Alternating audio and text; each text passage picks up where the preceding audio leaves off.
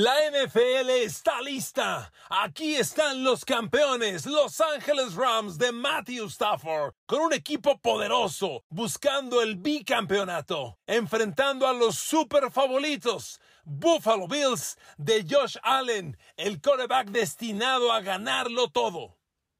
Queridos amigos, bienvenidos a mi podcast. Bendita NFL, ya está el arranque de temporada. No tenemos más que aplaudirlo, celebrarlo y dar gracias a Dios de que ya pasaron estos ocho meses y llega la mejor liga del mundo a destrozar a los oponentes. ¡Qué liga! ¡Qué partido para arrancar! Buffalo Bills y Josh Allen contra los Rams de Matthew Stafford. Mejor imposible, ¿eh? De plano. Mejor imposible. Después de la elección, yo me quedé pensando y dije, ¿a quién le pudieron poner a, los Rams? No hay nada mejor que esto. Es el partido perfecto. En la temporada se van a topar con Tampa Bay y Tom Brady, pero honestamente el duelo intra, intra, interconferencia contra Josh Allen es perfecto. Ahora, ¿qué partido nos espera? Miren amigos, yo quiero partir de esto. Déjeme arrancar con los Bills. El tema con Josh Allen y los Bills es hacer realidad los pronósticos. Buffalo va muy bien. Llegó el momento de ganarlo todo, ¿eh? A ver, conozco muchos fans de los Bills. Tuve el honor de estar en los cuatro Super Bowl de los Bills y le debo decir que es una franquicia y una afición tremendamente orgullosa de su equipo. Los Bills adoran la era de Jim Kelly, Cornelius Bennett, Thurman Thomas, Bruce Smith. Y cuando les dices, perdieron cuatro Super Bowls, les vale. Es una afición muy, muy orgullosa. Claro que quieren ganarlo. Hoy ya tienen el equipo. Han esperado dos décadas. Y es el momento de ganar. Porque Josh Allen y los Bills han ido creciendo, creciendo, creciendo. Pero hasta hoy lo único que podemos hablar de Josh Allen y de estos Bills es que pierden el juego grande. Y pierden con Patrick Mahomes, que se los echó este año y hace dos años. Entonces, a ver amigos, ya, hay que ganar. Los Bills son favoritos en las apuestas para el Super Bowl. Josh Allen es favorito en las apuestas para el MVP. Los son favoritos de todo tienen que hacerlo efectivo. Y el problema es que el arranque de temporada ya inicia con algunas dificultades. Les he dicho en otros podcasts, uno piensa, inicio de temporada, qué bueno, mi equipo está entero, está sano, no le falta a nadie. No, mentira. Los Bills terminaron la temporada pasada sin su mejor corner, Travis White.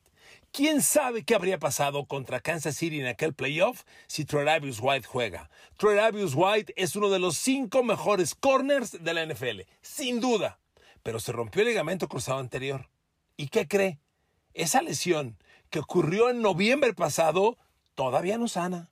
Y no va a arrancar la temporada ni el partido de este jueves contra los Rams. Previniendo eso, los Bills reclutaron a un corner novato en la primera de draft, un chavo que en apariencia pues, parece muy interesante, Kurt Allen de los Lagar de Florida, de los Gators. ¿Qué creen? En el campo de pretemporada a Kurt Allen le ha ido mal. Probablemente no sea titular. Y entonces uno dice, a ver, espérame, si Kurt Allen no juega, o, no está al nivel que se esperaba, entonces ¿quiénes van a ser los corners de los Bills?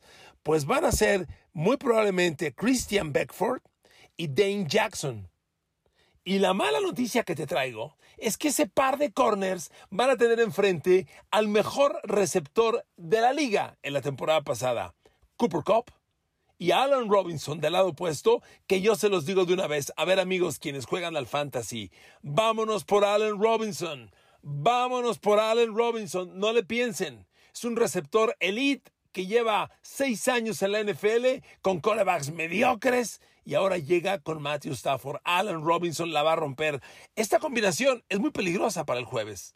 Dos corners suplentes de los Bills contra dos receptores elite de los Rams. Yo ahí espero no otra cosa más que un Matthew Stafford explosivo. Sin embargo, le tengo que decir una cosa. Matthew Stafford no entrenó toda la pretemporada, no jugó toda la pretemporada. Entrenó ligero. Tiene tendinitis en el codo derecho. Misma pregunta. Si Matthew Stafford no juega desde el Super Bowl, ¿cómo está lesionado en diciembre? Bueno, ya son máquinas viejas. Matthew Stafford no tiene ni uno, ni dos, ni cinco, ni ocho, ni diez años en la NFL. Ya tiene más. Y el codo, la tendinitis, tiene un problema. Es una lesión que sana con descanso total.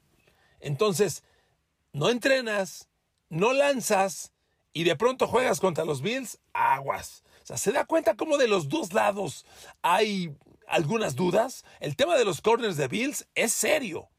Y así van a estar cuatro semanas, las primeras cuatro de la temporada. Buffalo tiene que, pensarlo bien porque no va a tener a esa pareja de corners. Bueno, vaya, a Travis White ante Rams. La siguiente semana es Titans, que no está fácil. Luego Miami, que no está fácil. Y luego Ravens, que no está fácil.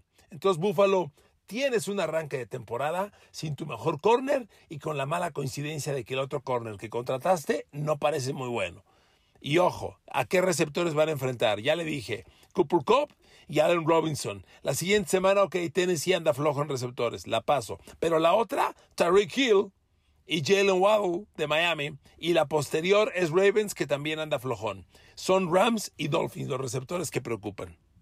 Y para terminar el tema de los lesionados, Matthew Stafford dice que ahora que está lanzando previo al partido, que se siente muy bien, que no hay ni el mínimo problema. Ojalá sea una declaración neta y no una declaración política para tranquilizar a la prensa, a los fans y a la hora buena. Yo quiero verlo. No, no jugó toda la pretemporada y jugó muy poco Matthew Stafford, entrenó muy poco. Entonces, vamos a verlo, ¿ok? Bueno, con ese tema de los lesionados, vámonos ahora a los escenarios del juego. Miren amigos, yo espero unos Bills sumamente explosivos, de verdad. O sea, los Bills saben que tienen esa debilidad de corners y Josh Allen sabe que tiene que ser sumamente explosivo. ¿Y saben qué? Lo va a hacer. A este chavo hay que apostarle todas las canicas porque ha demostrado que tiene el talento. Déjeme darle un dato. Cuando Josh Allen llegó a la NFL en el 2018 con primera de draft de los Cowboys de los eh, Cowboys de, de Wyoming, que es su universidad, eh, llegó, jugó, jugó como titular inmediato, tuvo buenos números, aceptables números, pero dejó mucho que desear en su porcentaje de pases completos. Como novato, Josh Allen completó el 52.8%. Eso para un coreback NFL es malísimo. Un coreback NFL debe andar en los 70. Si baja al 60%, debe ser 60 santos altos. Ya un 60% bajo, terrible. 50, ¿qué te cuento?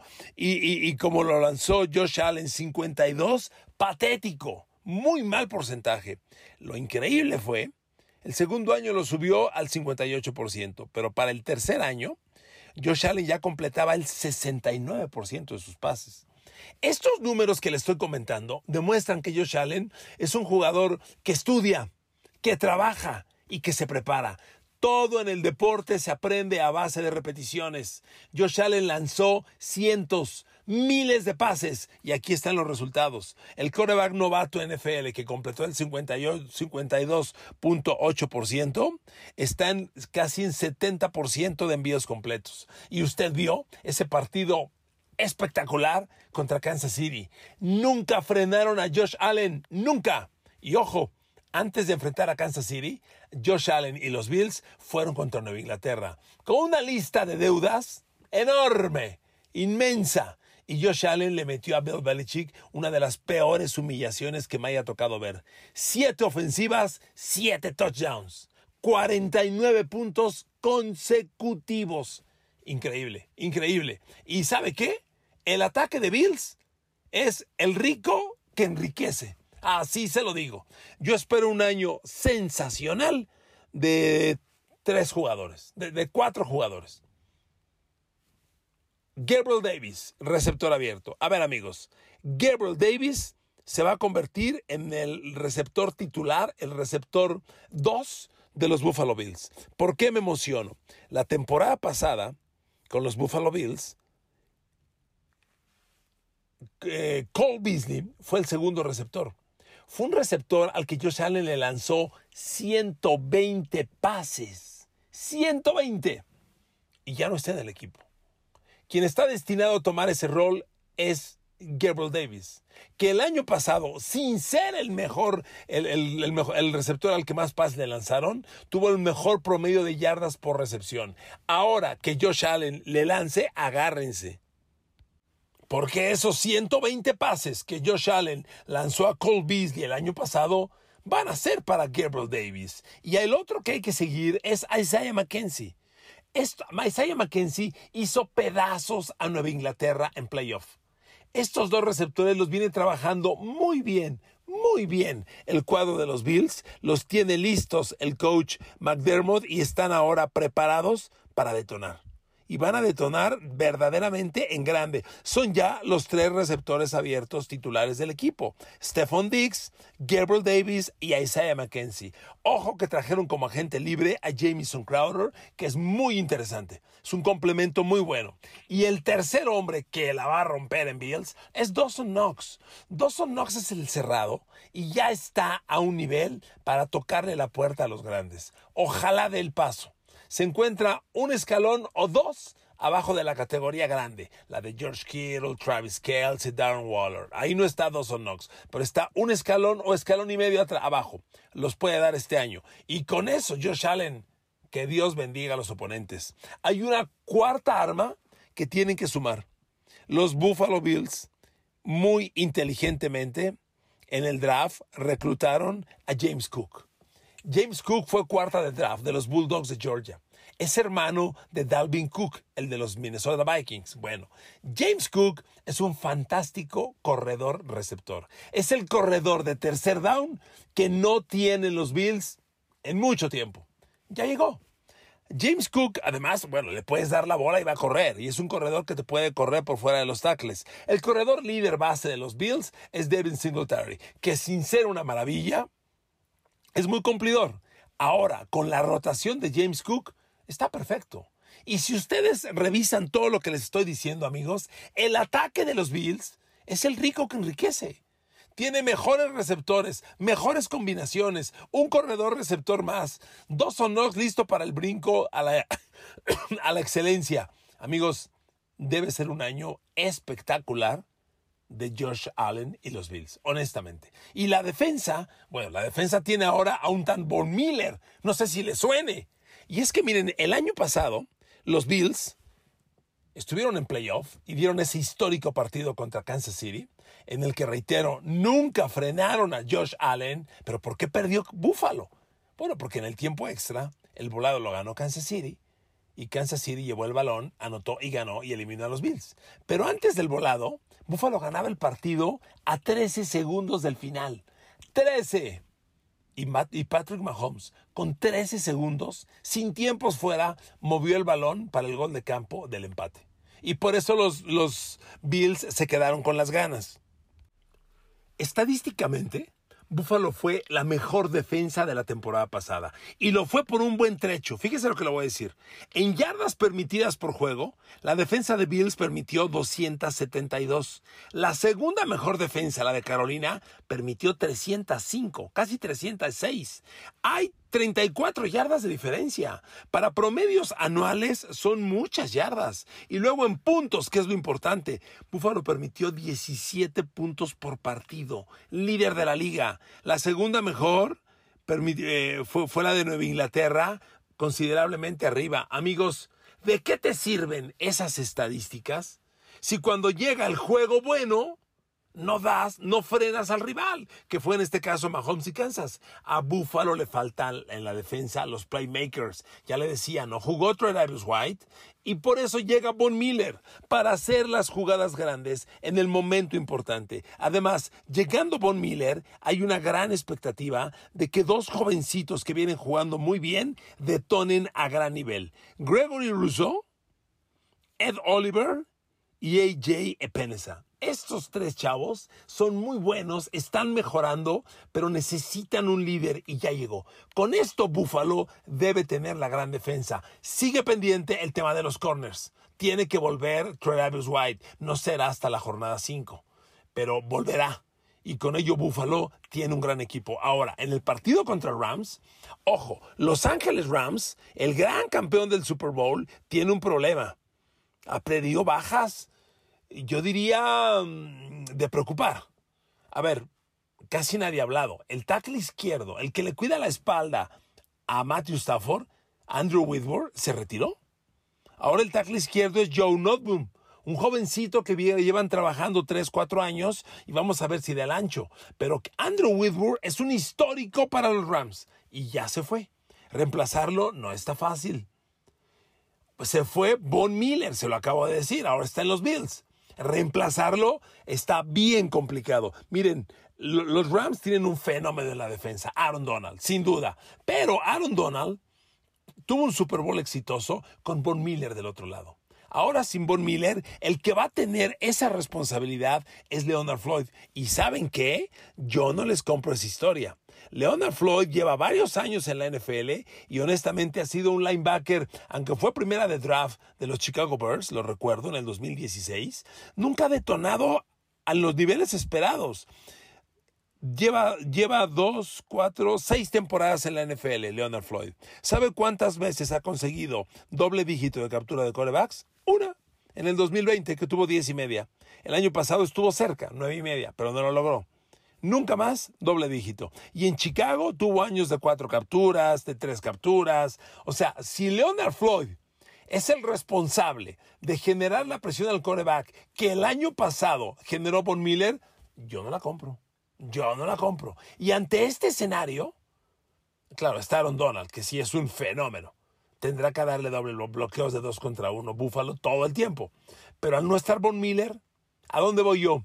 Se me hace que Josh Allen va a tener tiempo suficiente para atacar con Gabriel Davis, Stephon Diggs, Dawson Knox. Yo espero unos Bills sumamente explosivos y creo que los Rams no traen tan afilada el arma defensiva como para frenarlos. Estas bajas son de consideración. Los Rams, no quiero eh, exagerarlo, son un gran equipo, pero estas bajas son, son delicadas. La gente me decía, oye, ¿y Bobby Wagner? ¿Ya llegó Bobby Wagner a los Rams? Sí, pero no se confundan. Bobby Wagner es linebacker medio. Él está para llamar las jugadas, para parar la carrera. Él no es un especialista en atacar corebacks.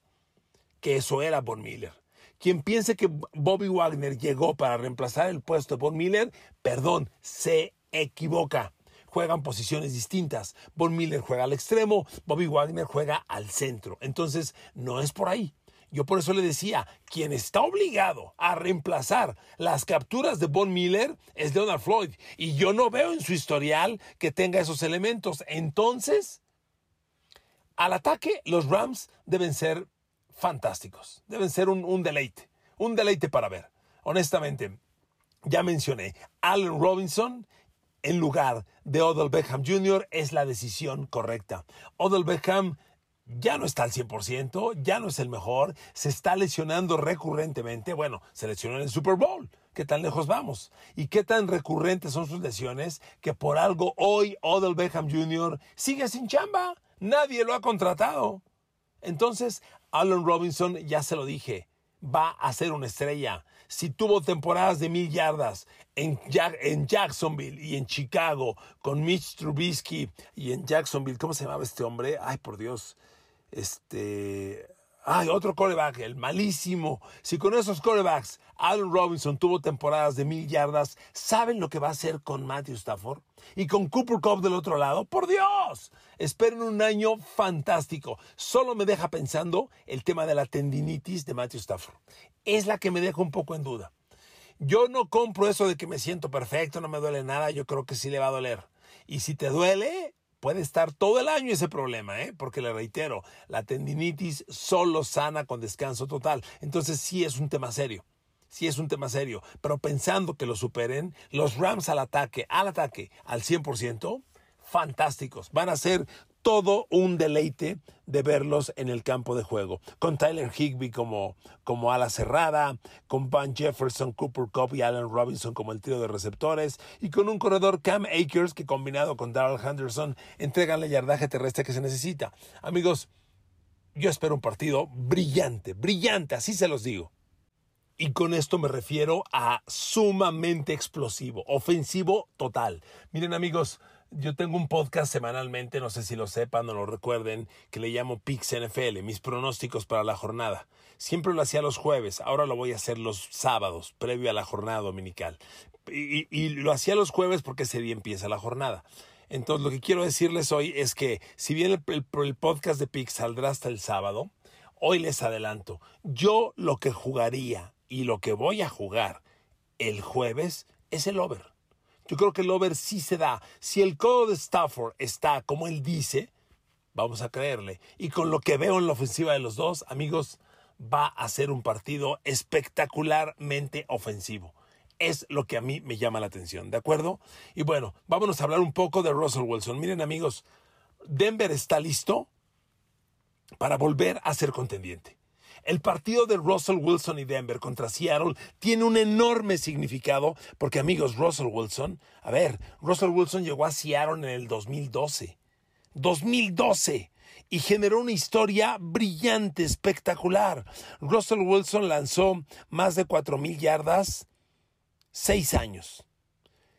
Tiene un balance touchdown de intercepciones fantástico. El año pasado por la lesión tuvo 25 y 6, pero el anterior 40 touchdowns, 13 intercepciones. El anterior 31 y 5, el anterior 35 y 7.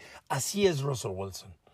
Campeón de Super Bowl con los Seahawks, perdedor de Super Bowl en un Super Bowl en el que estuvo a centímetros de ganar. Russell Wilson va a ir al Salón de la Fama, amigos, y Russell Wilson, que es lo más importante, le queda mucho gasolina en el tanque. Russell Wilson llega a un Denver que está muy cerca de ser otro equipo que está a un coreback de pelear por el Super Bowl. Y amigos, lo que yo les digo es que el domingo, el Denver, Seattle, tendrá un enorme significado por lo que para Russell Wilson representará enfrentar a su equipo, al equipo que lo va a llevar al Salón de la Fama, al equipo de sus glorias. La leyenda que ha hecho Russell Wilson en Seattle es verdaderamente inmensa, pero su nuevo equipo Amigos, Denver es un jet bien armado, ¿eh? Denver es un jet bien armado. Y déjenme decirles una cosa. Russell Wilson y Denver, yo espero un impacto inmediato. Uno, porque es el coreback ideal. Dos, porque tiene muy buen equipo. Y tres, por esto. Denver tiene un rol de juego de inicio de temporada. No quiero decir que fácil, pero cómodo. Hable contra Seattle, lo va a ganar. Luego Tejanos de Houston, lo va a ganar. Luego viene San Francisco, enorme reto, los quiero ver. Y luego Raiders, los quiero ver. Y luego Colts, los quiero ver. Y luego Chargers, los quiero ver. Pero luego viene Jets, Jaguars, Panthers. Amigos, Denver tiene un calendario de juego para navegar, para competir bien. La bronca de Denver, como la de Kansas, como la de Chargers y como la de Raiders, es que los cuatro en esa división se van a hacer pedazos, pedazos en serio. Pero el equipo es muy competente de verdad. Nadie habla del grupo de receptores de Denver porque Cortland Sutton, Jerry Judy y KJ Hamler nunca han tenido un buen coreback a su lado. Hoy lo tienen, acuérdese de mí. De estos tres, dos van a ser de mil yardas. Y el cerrado Albert Ogwebunan es un chavo que juega básquetbol de dos metros. Russell Wilson se va a entender muy bien. ¿Y qué cree? Russell Wilson, vas a tener en Denver algo que nunca tuviste en Seattle, juego terrestre. Javonte Williams, el novato el año pasado, fue todo un suceso y se quedó Melvin Gordon. La combinación es estupenda. Amigos, Denver le, Denver le, va a ganar a Seattle y le va a ganar bien. Va a ser muy doloroso para Russell Wilson ganarle a su ex equipo, pero porque Seattle además es un equipo que no trae nada para competir. Empezando por Gino Smith de coreback. Miren, Gino Smith el año pasado ejecutó respetablemente bien. Y va a competir, va a pelear, va a haber mucho orgullo en este juego y los Seahawks no van a querer perder ante su coreback. Pero déjeme decirle una cosa, de los Seahawks que están aquí, de la era de, Russell Wilson, pues ya se han ido los grandes. Como le decía yo, Bobby Wagner y todos ellos, ya se fueron. Hoy, ¿con qué va a competir Seattle? Con Gino Smith, Rashad Penny de corredor. Y, los receptores, bueno, ahí está DK Metcalf, que se, le compro, que es un fenómeno.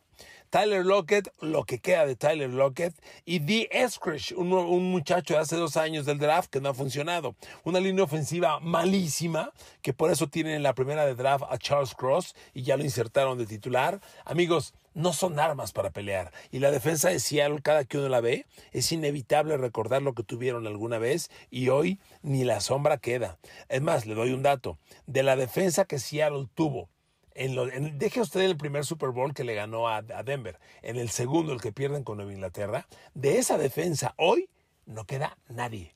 Amigos, Seattle no tiene con qué competir. Va a ser una gran noche de Russell Wilson y nos va a demostrar Russell Wilson que Denver es un equipo a seguir muy de cerca toda la temporada. Gracias por, por escucharme. Que Dios los bendiga. Hasta mañana.